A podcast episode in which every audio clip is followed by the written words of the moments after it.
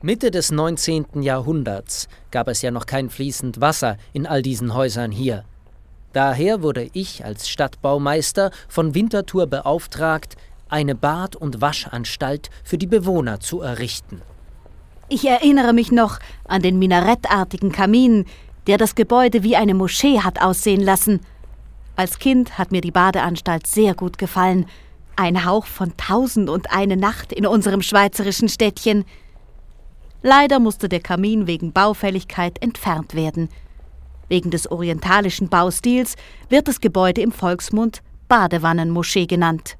Die zwölf Badewannen, die ich einbauen ließ, waren aus Marmor.